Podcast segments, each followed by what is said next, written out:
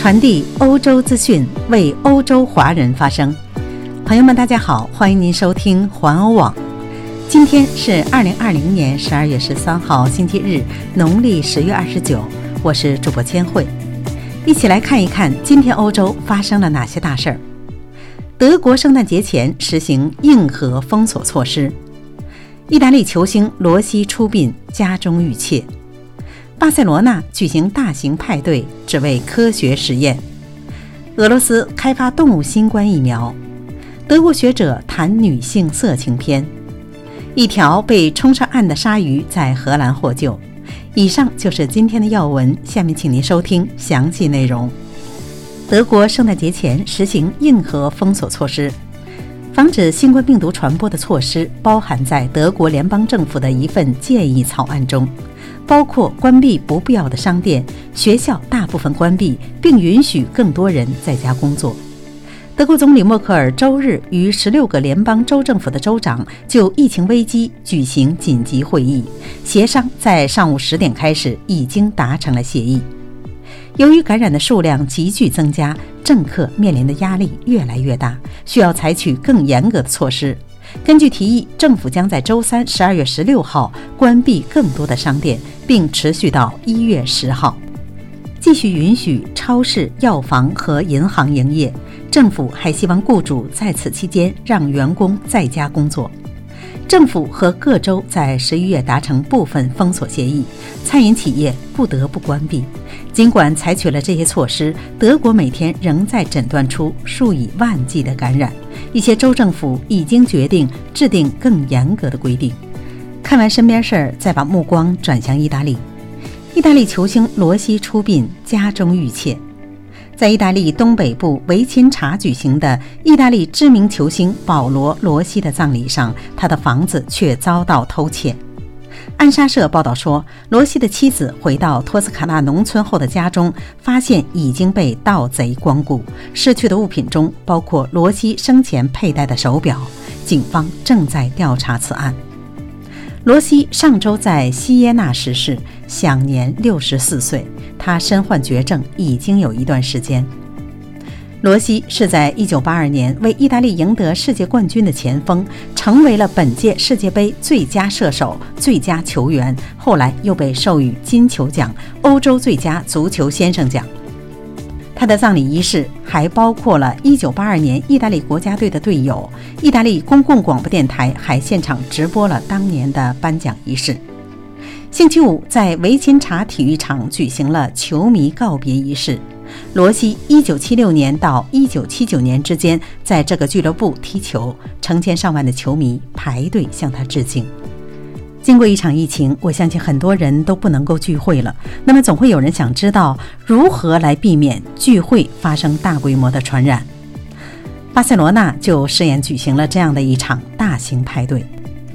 在一些欧洲国家讨论为减少病毒感染而采取更严格措施的同时，巴塞罗那的一千名聚会参与者庆祝了一个聚会。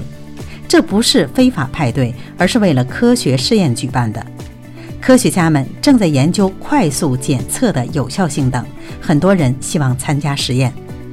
一位参与者说：“我想证明，如果采取足够的措施，音乐厅可以安全开放。”让我们再把目光聚焦俄罗斯。俄罗斯开发动物新冠疫苗。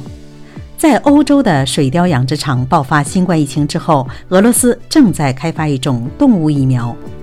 农业检验局局长谢尔盖·丹克维特对俄罗斯贸易杂志说：“这种药物应在一月底前上市。欧盟、美国和新加坡已经表达了兴趣。”根据丹克维特的说法，该疫苗正处于至关重要的第三测试阶段，目前正在对貂、猫和啮齿动物进行新疫苗的测试。俄罗斯的农业检验局定期收到俄罗斯畜牧场的动物疫苗申请。因为貂和雪貂特别容易感染这种病毒，并且可以互相感染。最近以来，包括丹麦、法国和荷兰在内的几个欧洲国家的水貂中都出现了新冠感染。丹麦对水貂进行了大扑杀，荷兰一半以上的水貂养殖场被清理干净。对水貂的禁令将提前实现，没有感染病毒的养殖场的所有的水貂也难以幸免。再来看一组社会新闻：德国学者谈女性色情片。德国帕德伯恩大学的社会学者奥明表示，女性收看色情片的整体比例有增长趋势。不过，与男性相比，女性观众仍占少数。奥明指出，原因可能在于文化和社会的因素，因为女性的性欲仍旧受到污名化。奥明表示。我不是说男性就拥有性自由，但即使到了二十一世纪，文化里仍旧难以接受女性是性活跃的生物，拥有性欲，并且不仅是为了爱情、亲密关系或繁衍而性，只是为了享乐。他表示，十五或二十年前根本难以想象主流女性杂志中会有“十个最适合女性的色情网站”这类的文章标题，而如今这类标题越来越常见。大众语境正一点点地将女性色情消费者这个概念正常化。据奥明称，在西方文化中，针对性欲等议题的讨论正在发生偏移，社会逐渐摆脱了性别刻板印象。不过，进化生物学家荣克则持不同观点。他确信，色情网站的女性观众比例偏低是源于生物而非社会因素。他表示，社会上近年来的发展。并未大幅改变现实情况。荣克说：“奇怪的是，在经历了过去几十年的妇女解放运动，而且女性的生活越发自由后，这并没有发生根本改变。有人可能会认为，获得性解放的女性在面对色情内容时会采取和男性一样的态度，但事实并非如此。尽管如此，色情片市场的确发生了改变，市面上出现了面向女性的情色电影。”但荣克认为不像男性市场那样庞大。荣克表示，男女择偶标准不一样，男性更常观看色情片的原因不是后天形成的，而是我们人类生物特性的一部分。最后，让我们把目光转回荷兰，一条被冲上岸的鲨鱼在荷兰获救。在荷兰南荷兰省奥德多普海滩上被冲上沙滩的大蓝鲨已返回北海中。荷兰救援组织昨晚在公海释放了这条鲨鱼，它马上就游走了。前天下午，在海滩上发现了这条长1.86米的鲨鱼。